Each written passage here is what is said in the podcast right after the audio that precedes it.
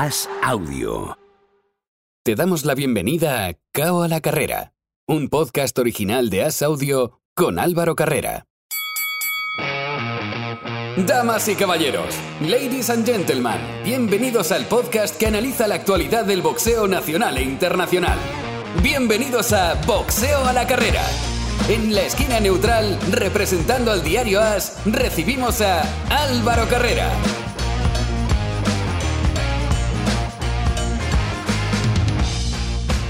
Hola, ¿qué tal amigos? Bienvenidos un día más a Cao la Carrera, tiempo para los deportes de contacto aquí en Asaudio. Tiempo, como siempre, en primer lugar, para el boxeo y un boxeo que será especial porque será el último de la temporada, al igual que el de los otros deportes, porque hacemos parón por vacaciones y volveremos ya con la nueva temporada. Pero hasta entonces queda mucho por comentar, no hay grandes cosas en cuanto al fin de semana pasado, pero sí que hay varias cosas que comentar y analizar en el verano. Para hacerlo, para hablar de boxeo, como siempre, tenemos dos paradas y tenemos a dos personas preparadas.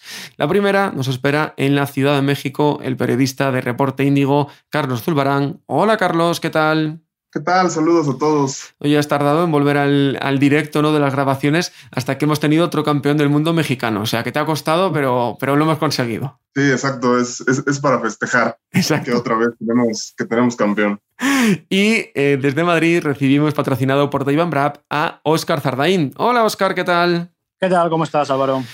Con ganas de hablar mucho de boxeo, aunque digo que no ha habido demasiado el fin de semana pasada. Empezamos justo por donde hablaba con Carlos, que México ya tiene otro nuevo campeón mundial. El pasado viernes en Monterrey, René Mark IV se dejaba por decisión dividida el cinturón WBC del mínimo ante Daniel Valladares otro campeón, que eso siempre es muy importante, Carlos. Y si no, que nos lo digan a nosotros, que en España cuesta mucho eh, hasta que hay un campeón del mundo.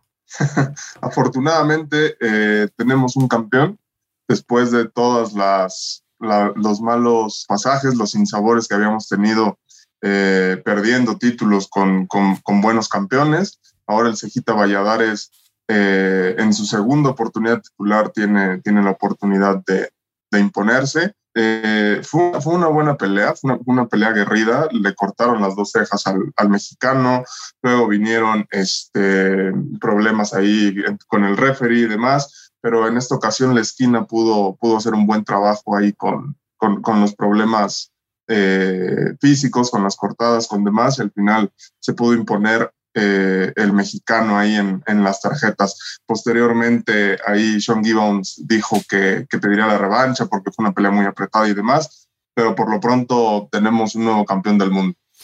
Y viniendo ya a España, en cuanto al fin de semana, el sábado en Málaga, Samuel Molina ganó por decisión unánime a Ramiro Blanco y John Fernández ganó en su regreso también victorias de Brandon Moreno, Nelson Dotel, Adrián Torres. Una buena velada en Aranjuez, sobre todo, Oscar, para que los vuestros se quitasen un poquito algunos, sobre todo el óxido, en el caso de John Fer y de, y de Adrián Torres. Brandon ya había peleado a principio de año. Pero bueno, que están todos en forma y Brandon también, hablando de él, habrá que empezar ya a mirar un poco a ver qué opciones salen, porque ya se pone con un 8-0 muy pintón, sobre todo para, los pesos en los que él anda. Sí, a mí me gustó mucho Brandon, creo que hizo un combate muy bueno, muy, muy estratégicamente lo hizo muy bien, muy inteligente, con un rival que era más difícil de lo que el récord eh, decía y con el que había pues cierta, cierto pique, ¿no? porque son los de Madrid los dos, habían boxeado amateur y la verdad que creo que lo resolvió muy bien y bueno, eh, John Ferry y Adrián Torres, pues bueno, como dices tú, un combate para, para, regresar, para quitarse el óxido y para encontrar un poco de sensaciones. Y bueno, en principio, si todo va bien, en breve estarán otra vez sobre el ring con, con unos rivales un poquito más exigentes y si tenemos suerte y no pasa nada raro. Y bueno, el resto, la verdad, creo que estuvo muy bien. Creo que el combate de, de Khalid Douz con Dionis Martínez fue una de las peleas de la noche, desde luego, con ese doble, ese doble knockdown. yo era el primero que veía en directo, ¿eh? O sea, que... nunca, fíjate que he tenido la fortuna de ver boxeo en muchos sitios y nunca había tenido la suerte de ver un doble derribo en directo, ¿no? Y la verdad que, fue espectacular. Y hubo muchos combates buenos. El Nelson Hotel con Falito fue otro combatazo. La verdad que fue una velada muy completa. Y bueno, lo que, lo que estábamos hablando, eh, ahora ya pues a descansar un poquito verano y, para, para, finales de, de, septiembre intentar hacer un nuevo evento. Sobre todo en el caso de John Fer, lo hablaba con él hace unas semanas aquí en el podcast, el principal rival en esta preparación había sido el mismo. y al fin ya se ha quitado todos los fantasmas y ya está listo para volver a donde debe por nivel. Así es. Eh, yo sé que el rival no, era, no estaba a la altura, no era más adecuado. Eh, el hombre vino con tres días avisado, eh, hizo todo lo que pudo durante el combate, pero había una diferencia de nivel palpable. Pero como tú dices, el principal objetivo de, casi de la velada era que John Fer volviera a, pues, hacer una preparación completa, bajar de peso o cortar peso, subirse al ring y, hacer, hacer unos asaltos. ¿no? Eh, ahora ya, pues el siguiente combate tiene que, tenemos que intentar como sea eh, buscar un rival de mayor nivel y que sea una pelea más seria y que le haga ya trabajar e, incluso tocar ya super ligero con objetivo a final de año hacer un combate importante. Un Jonfer, que hay que destacar también que esta velada se vio en Twitch, que no solo lo de Ibai fue noticia en Twitch, fueron más de 100.000 personas, con un pico casi casi de 10.000 cuando iba a empezar su combate, sufrió un hackeo en la señal y simplemente quiero hacer una reflexión. Los mismos que criticaban a Ibai critican esto. Eh, qué ganas de que las ratas vuelvan a la cueva, que es de, de, donde no deberían de salir nunca. Porque es curioso cómo aprovechan cuando la puerta se abre para salir a montar jaleo y a meter mierda, que es lo que suelen hacer las ratas. Dicho esto, que lo disfruten, que poco les durará la alegría. En el resto del fin de semana, Jai Opeaitka es el nuevo campeón mundial IBF del crucero que venció por decisión unánime 116-112, 115-113 y 116-112 a Mairis Briedis. Y además, en Londres, Joy Joyce noqueó en cuatro asaltos a Christian Hammer por el WBC Silver y WBO Internacional del peso pesado.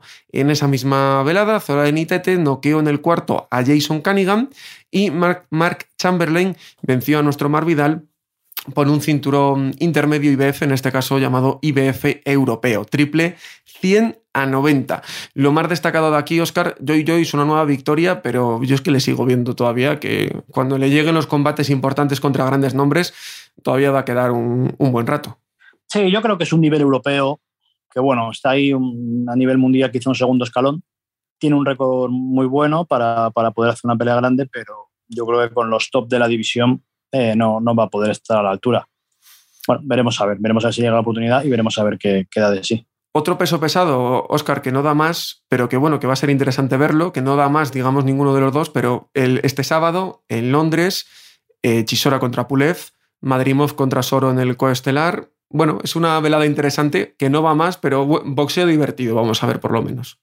Sí, sí, Chisola Pulev es garantía de espectáculo. No sabemos qué puede pasar. Lo mismo no hay ni combate, pero va a estar divertido. Exacto, no es descartable. En Alicante, además, se disputa el Campeonato de España del Peso Pluma, que está vacante y que lo disputan Sheila Martínez y Eva Cantos.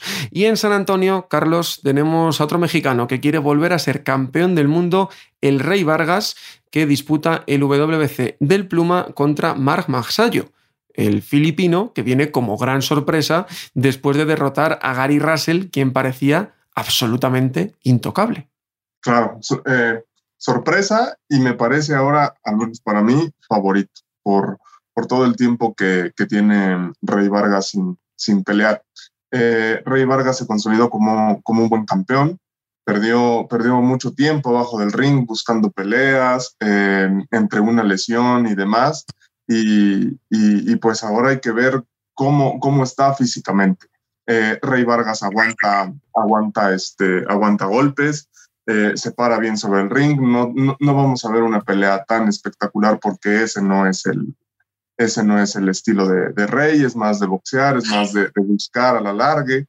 Eh, todo esto, buscando ir a las tarjetas e imponiéndose sobre, sobre la calidad de, del mexicano me parece que, que, no está en duda, aparte por la disciplina que tiene, pero en esta ocasión eh, por, por esperar a ver qué nos ofrece, qué nos ofrece Rey, me, me parece que me inclino un poco por, por, por ahora el campeón. Veremos a ver, porque Rey Vargas, como tú lo dices, es alguien peligroso, pero que también sube de peso, que es una cosa que, hay que tener en cuenta, ver cómo se ha adaptado también después de, ese tiempo de, parón. Ahora vamos a hablar de todo lo que viene en el verano, que como digo hay muchas paradas, pero no muchas son muy, muy destacadas, pero antes de ello vamos a hablar con el primero de los protagonistas que está más pegado a la actualidad, porque hace un par de semanas se disputaron los campeonatos de España amateur.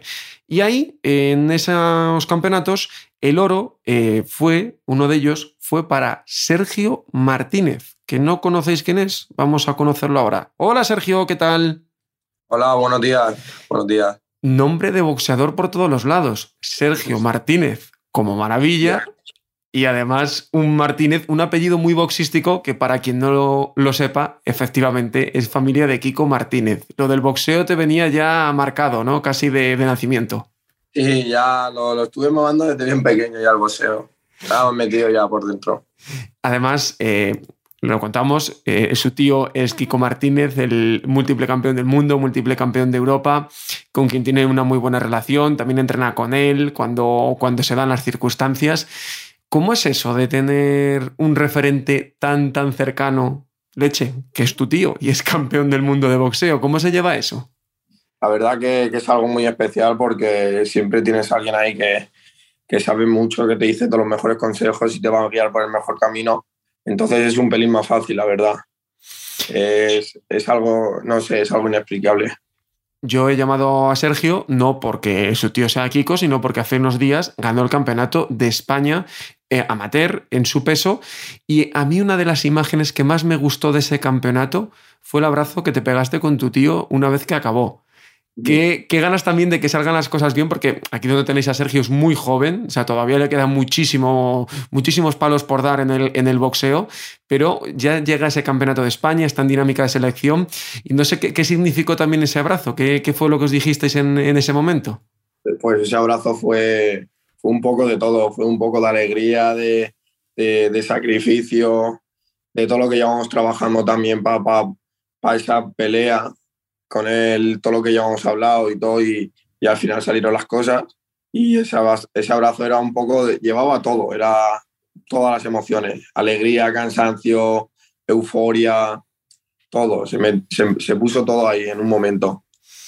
Porque además fue una pelea de esas que hacen afición y que cuando ojalá que, que algún día llegues al punto donde está tu tío, que te van a poner repetida aquí comenzó la, leyenda de Sergio, porque vaya combate que os marcaste junto con, con, Sebastián Pinargote, vaya combatazo y qué victoria más buena para ti. Ya ves, fue una, la verdad que fue una pelea difícil contra un rival muy bueno, contra un rival fuerte y bueno, y fue una pelea difícil, un chico que experimentado también, que pegaba duro, que era rápido, zurdo y, y también tenía mucha puntería en los golpes, tenía mucha precisión entonces, al final, en el primer asalto nos llegó esa mano, pero nos supimos recuperar y sacamos la pelea hacia adelante.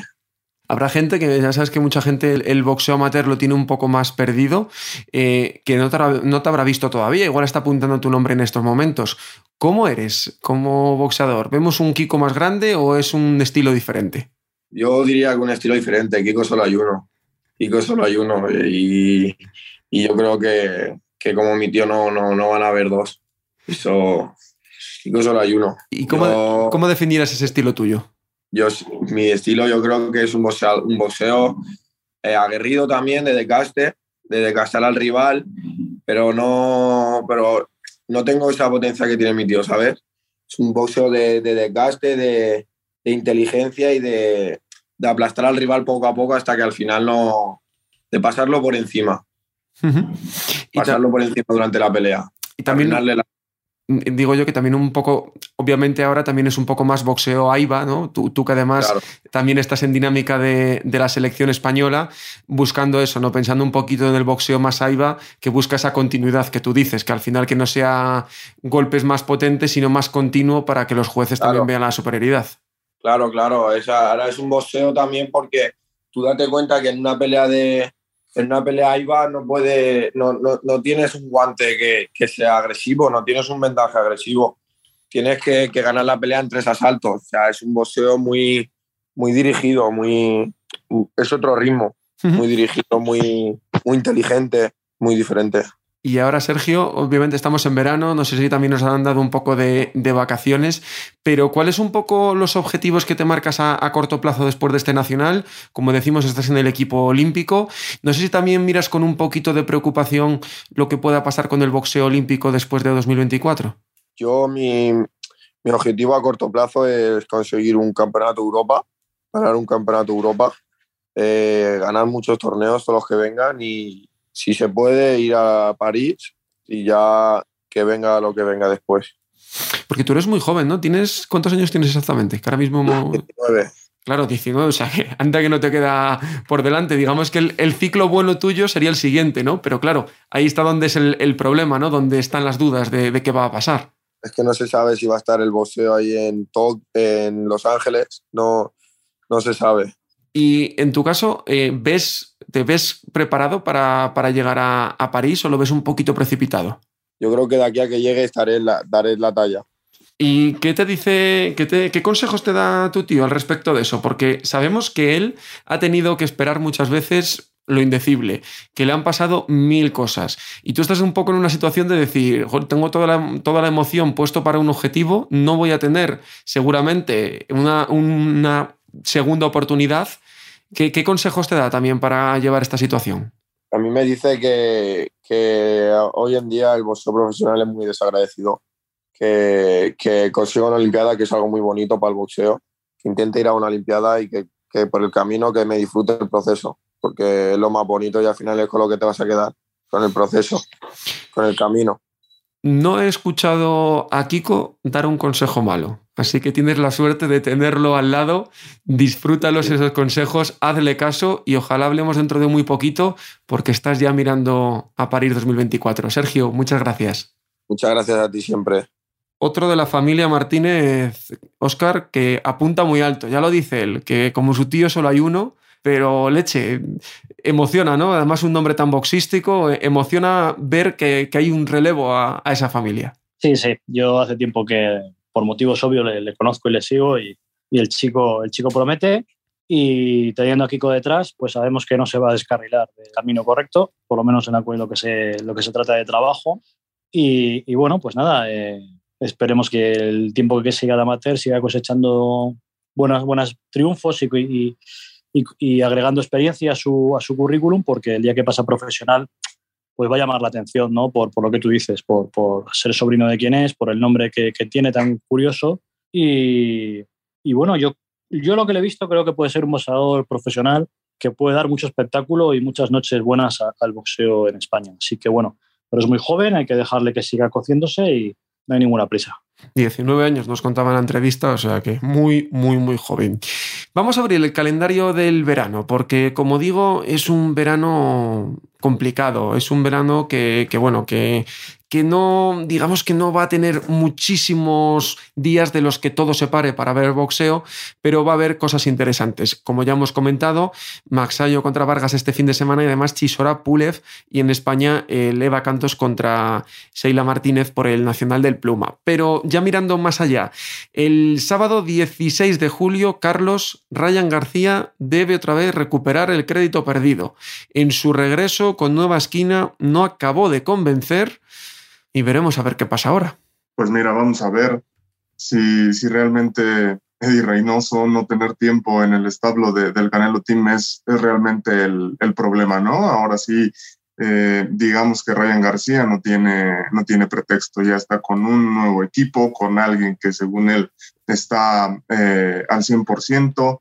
Ryan García es un buen boxeador, pero que en todo esto de, de, de redes sociales, en sentirse un poquito superior se ha perdido. Eh, Mucho pique ahí, ¿no, Carlos? Con, con Canelo. Sí, sí, sí, también, por supuesto, entre que se dijeron cosas, de que no tenía tiempo, Canelo respondió. Canelo respondió fuerte, ¿eh? sí, no, sabemos que Canelo no le van las medias tintas.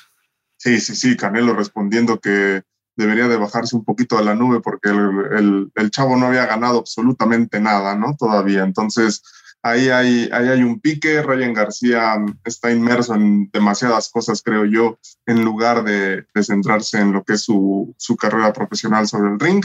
Y, aunque aún así me parece que para esta pelea lo doy, lo doy como favorito. Hombre, debería ante un Fortuna que está en bajada, pero ya sabemos cómo es este deporte. Es tan raro el mes que hasta el día 30 de julio no volvemos a tener algo para destacar. Chris Villan Smith se enfrenta a Isaac Chamberlain por el EBU y el título de la Commonwealth del crucero en Bournemouth. Y en Nueva York, Dani García contra José Benavidez. Es decir, prácticamente el mes le queda Ryan García contra la Abejón Fortuna. El sábado 6 de agosto hay más cosas. Va a pelear Jake Paul, no contra Tommy Fury, al que le han negado la entrada a Estados Unidos todo apunta a que su relación con el tema MTK mm, le ha pasado factura. Veremos si también le pasa a Tyson Fury en el caso de que quiera volver a boxear. De momento, como siempre decimos, grabamos los lunes. Jake Paul está buscando un rival, tiene tres opciones, ha dicho en Twitter. Veremos a ver quién es. Otra vez que por el momento no vuelve a pelear contra un boxeador profesional de verdad. Y en esa misma cartelera, Amanda Serrano regresa tras perder contra Katie Taylor y defenderá los mundiales WBC y WBO del Pluma ante Brenda Carabajal. En Texas, ese mismo 6 de agosto, Virgil Ortiz contra Michael McKinson.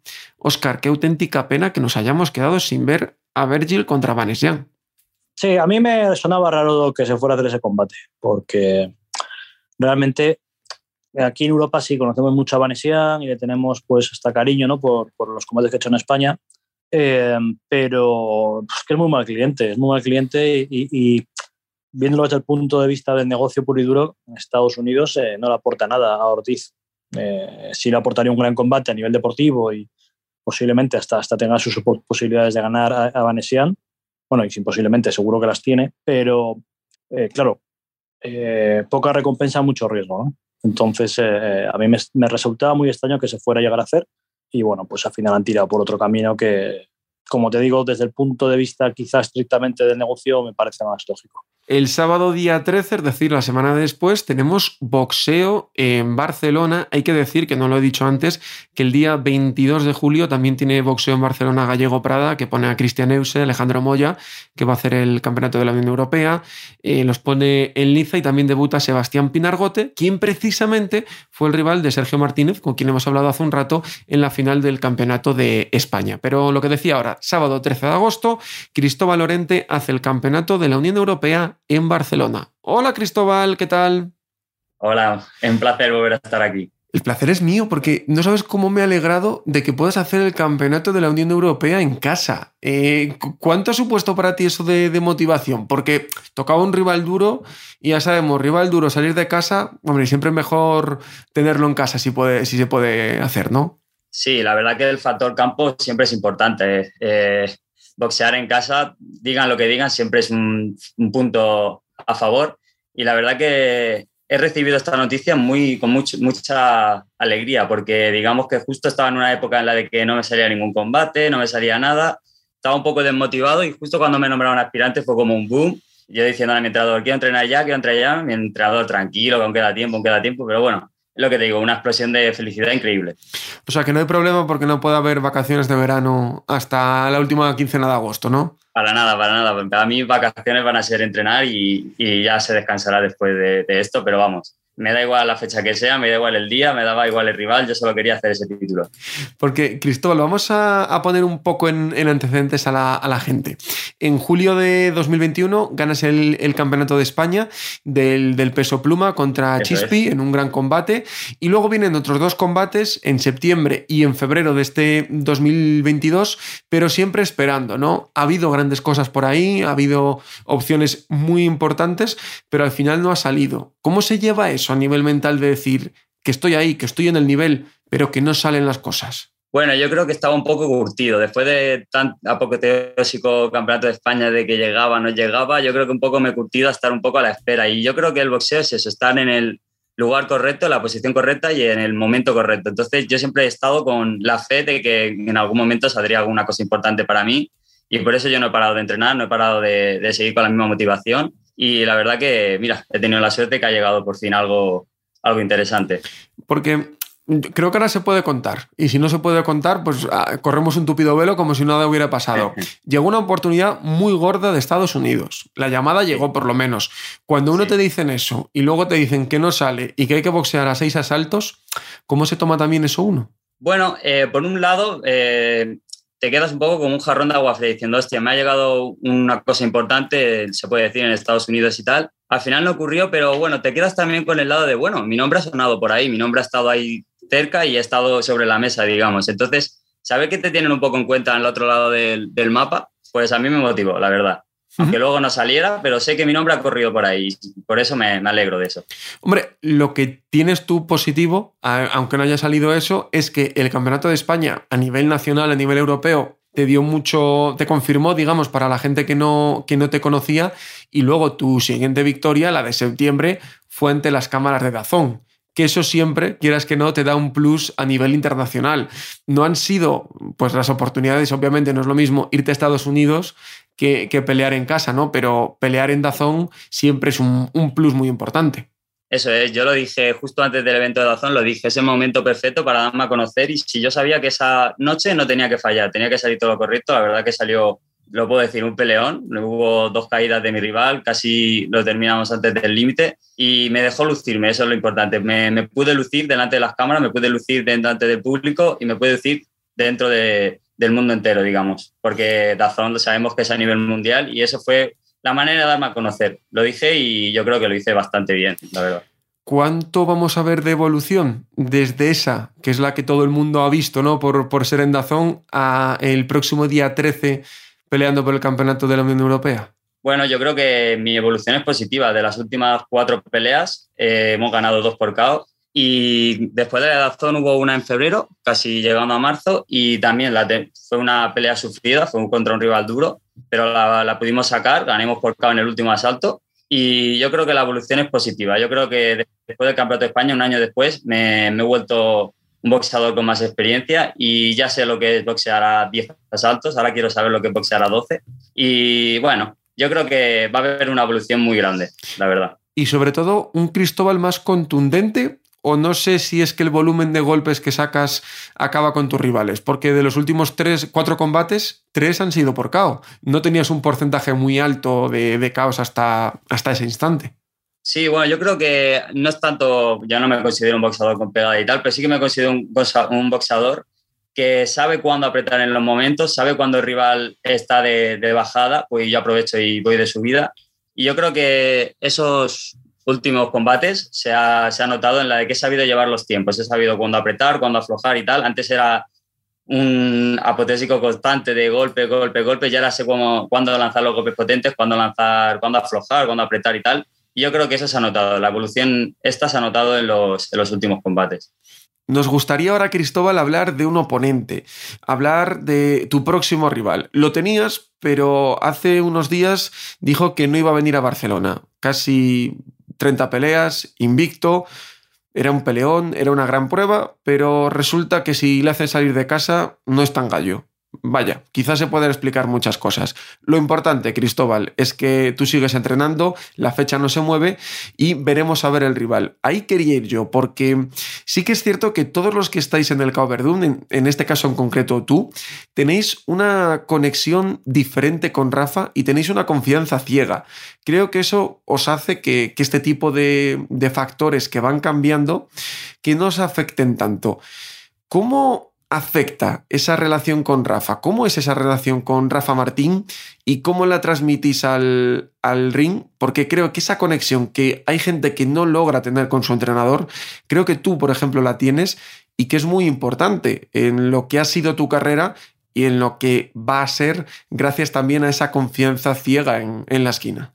Sí, sí, bueno, de hecho todos los del gimnasio tenemos claro que lo que diga Rafa va, va a misa, no solo en el, en el gimnasio, sino en la vida. Porque, por ejemplo, es muy importante separar a nivel de, de, calle lo que es un entrenador y lo que es un, un, amigo. Yo considero a Rafa como parte de la familia y sé en qué momentos yo voy a disfrutar con él. Fuera del gimnasio nos podemos ir, vamos, te lo digo, de fiesta, pero dentro del gimnasio hay que tenerle ese respeto y yo creo que eso es lo que me da la ventaja, tener, saber cuándo considero a Rafa mi entrenador y cuándo lo considero mi amigo eso, tener a un, a un, entrenador en el que confíes ciegamente en él, la verdad que, que, es el que te da la victoria. Vamos, el 80% de la, de la victoria es parte de, de, la preparación y el 100% de la preparación es parte de Rafa. Entonces, considero que es vital tener un entrenador en el que puedas depositar toda la confianza.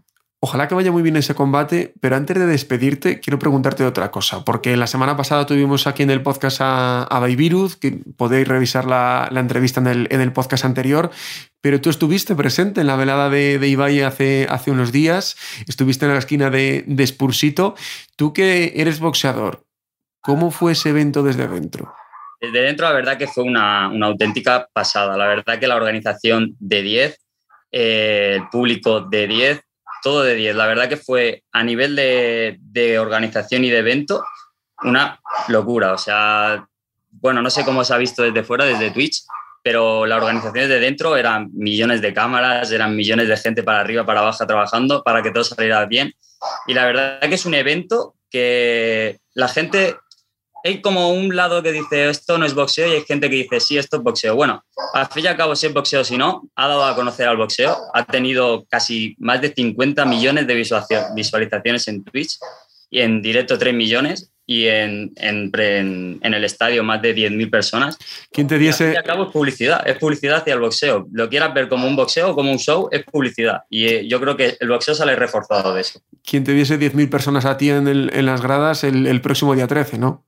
Ojalá, ojalá. que, al final es, lo que hay que contar. Cuando salió Spursito al, al, ring y yo estaba detrás de él andando, la verdad que el suelo temblaba. Yo estaba diciendo, madre mía, si tuviera que pelear yo aquí, ¿cómo me lo tomaría? La verdad que, que sería, es que piensan que eran debutantes. Era como debutar tu primera pelea amateur delante de tantas personas. O sea, yo me puse nervioso y mira que llevo tiros pegados. Imagínate un debutante. O sea, una pasada. Y Cristóbal, tú que, mm, que estás en el Cauberdún, que Sandor ha estado desde el principio en este proyecto con Ibai, el año pasado con Rebe, este año con, con y con Lolito, eh, lo que dicen muchos críticos, que no reporta nada al boxeo, ¿vosotros realmente en el Cauberdún habéis notado que ha llegado más gente a raíz de, las veladas de youtubers? Por supuesto, y no solo nuestros gimnasios, sino eh, gimnasios compañeros de, de Barcelona lo dicen, dice, hostia, me ha venido gente a preguntar por las entradas de tal y de paso se han apuntado. Hostia, me, me ha venido gente a decir que ha visto a Lolito entrenando aquí en fuera, porque nosotros entrenamos en el campo de fútbol. Hostia, he visto a Lolito desde fuera y, hostia, me gustaría apuntarme y tal. La verdad que sí, la repercusión a nivel de, de boxeo, tanto de público como de aficionados que se quieren apuntar al gimnasio, yo creo que ha sido positiva y se lo puedes preguntar a cualquier gimnasio, a cualquier gimnasio que te va a decir que, gracias a esa repercusión, ha notado que la gente por lo menos se ha interesado más en el boxeo. Con más de 50 millones de reproducciones, aunque solo sea un 1% de esa gente, anda que el cambio. Que se en 500 ya, claro. se nota, vamos. Anda que el cambio. Que se apuntan 50 por cada gimnasio, eso es una locura, vamos. Anda que no sería grande el cambio. Pues Cristóbal, 13 de agosto, Campeonato de la Unión Europea, toda la suerte del mundo y a la vuelta de nuestro parón, ojalá que hablemos y que tú tengas el cinturón en tu poder. Muchas gracias. Ojalá, ojalá, ojalá sea así. Muchas gracias a ti por tenerme en cuenta y nada, buenas vacaciones. Boxeador, Oscar, muy interesante, Cristóbal Lorente, a ver quién quiere venir a pelear contra él, pero sin duda es un paso más para que siga creciendo. desde luego, desde luego. Al final, la experiencia te la dan las preparaciones para los títulos. Eh, y las peleas largas y, con algo de verdad en juego, ahí es donde el boxeador va creciendo. Y, bueno, pues él por fortuna además tiene la posibilidad de hacerlo en casa, que no siempre se puede, y a ver, qué, qué, rival puede venir y cómo sale el resultado. Pero vamos, desde luego talento tiene. El sábado día 20 de agosto es el gran día del boxeo y tenemos varias cosas. Vamos a empezar de menos a más que me respeten los que empecemos por el menos, pero es que el más creo que es muy gordo. En San Diego, en California, vuelve el vaquero Navarrete, defiende el WBO del Pluma contra Eduardo Báez, un vaquero Navarrete, eh, Carlos, que además ha renovado con Top Rank, digamos que refuerza su idea de un mexicano a tener en cuenta para, para Top Rank, que siempre sabemos que suele tener importantes armas en cuanto a boxadores mexicanos. Sí, por supuesto. Además, creo que, creo que ese estilo es el que, el que gusta mucho también en, en Estados Unidos, el que nos gusta mucho a todos, de, ir al frente y que no, no importa cuántos, cuántos golpes le entren, siempre y cuando él, él tire 20 y pueda noquear y pueda hacerlo. Eh, algo que me preocupa en la división ahorita en la que está es que ha perdido un poco la pegada. De, de las últimas tres peleas, me parece que nada más en una ha noqueado. Entonces, por ahí Navarrete tiene que afianzarse un poco más. En esta próxima pelea no creo que tenga mayor, mayor inconveniente. Eh, y pues seguimos esperando que, que, el vaquero pues se le sumen buenos nombres, ¿no? Para ver esas, esas, peleas que esperamos. ¿Qué pasa con el Gallo Estrada, Carlos? Que se habló de que iba a pelear también el 20 de agosto, no, no sale nada, Joshua Franco parece que está en el radar. ¿Qué, qué pasa con el Gallo Estrada? ¿Tan mal le ha dejado el, el COVID? Pues mira, eh, también se hablaba sobre una, una posible ya trilogía contra, contra Román González. La verdad es que aquí nadie sabe, nadie sabe bien qué, qué, pasa con, con, con, el gallo. Había también ahí problemas, eh, lo dijo eh, Alfredo Caballero, su entrenador, respecto al, al título eh, franquicia del CMB, de lo que había sucedido, demás. la verdad es que, es que ellos quieren defender el de la MB, pero no sé si ahí haya algún problema también entre, entre promotoras, entre organismos. La verdad es que el futuro del gallito es, es incierto. Y al final el que lo está pagando es él, es el Gallo Estrada que está parado y nadie sabe nada de él. Ese sábado 20 de agosto, el vaquero Navarrete, como digo, finalmente parece que no el Gallo Estrada, y Oscar Usyk contra Joshua. ¿Qué ganas tengo de ver este combate? Porque podemos asistir al adiós de un hombre que ha dominado los últimos años en el peso pesado, parecía alguien invencible, parecía el rey de la taquilla y que cuando se ha perdido por primera vez, aunque ha vuelto a ganar y ser campeón, digamos que no sabe dónde está, que es el caso de, Joshua. Muy interesante me parece este combate. Sí, y luego también pues muchas dudas de cómo estará Usyk con Exacto. todo lo que está pasando en su país, eh, a ver cómo, cómo viene de preparado y mentalmente, ¿no? entrando ya más en detalle, eh, eh, a mí me da realmente lástima que, un boxeador como Joshua, que porque pierda ahora con un eh, posiblemente se retire, ¿no? Realmente es joven y yo creo que todavía le quedan combates de, bastante dinero. también ha ganado mucho, ¿no, Oscar? Sí, ha ganado mucho, ha ganado mucho. Hombre, obviamente mm, no le, no le hace falta, no lo necesita. Bueno, yo voy a lo de siempre. Antes había campeones con 7, 8, 10 derrotas y, no pasaba nada, seguían, seguían boxeando y, y seguían haciendo grandes combates. A mí que Joshua pierda con Usyk por segunda vez mm, no me quita el interés por ver un Joshua Fury o un Joshua Wilder. Exactamente. Eh, son combates que sigue habiendo dinero, ¿no? Entonces, lo que pasa que, bueno, el boxeo moderno pues es, es, así, la gente ya pues no aguanta tanto como antes y por fortuna para él, en su caso, pues como tú dices, eh, tiene el riñón bien cubierto.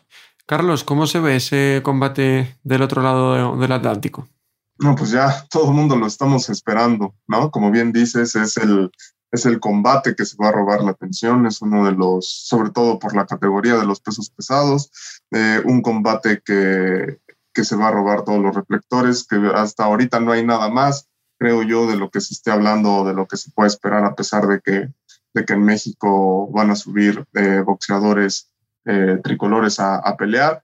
Pienso un poco también como, como Oscar, me parece que esta parte de, que un boxeador pierda y, lo estamos alejando rápidamente del ring ha afectado mucho. ¿A quién no, a quién no le puede agradar esa pelea contra, contra Wilder, contra Fury? Que, que sigan habiendo combinaciones siempre y cuando Joshua lo tome con, con seriedad, ¿no? Eh, creo que veo un poco otra vez favorito a, a Usyk, pero hay que ver este tema político cómo le afecta.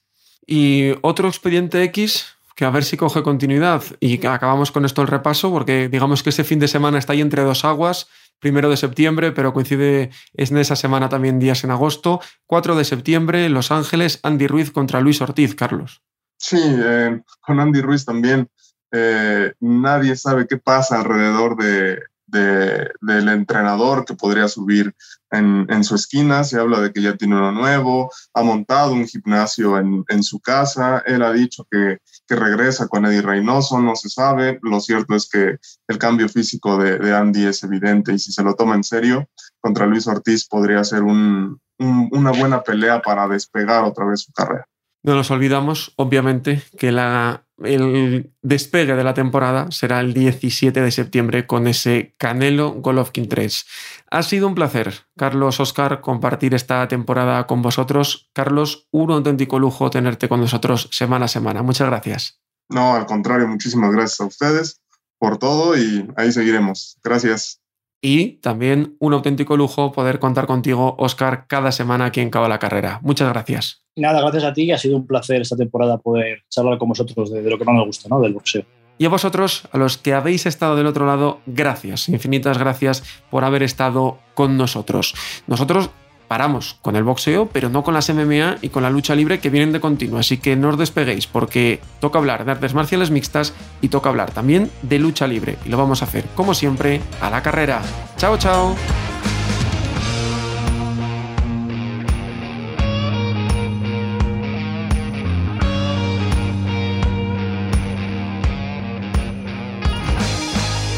Gracias por escuchar Cao a la Carrera, un podcast original de As Audio con la dirección de Álvaro Carrera, la producción de Javier Machicado y la realización de Vicente Zamora. Todos los miércoles en la sección de As Audio en as.com.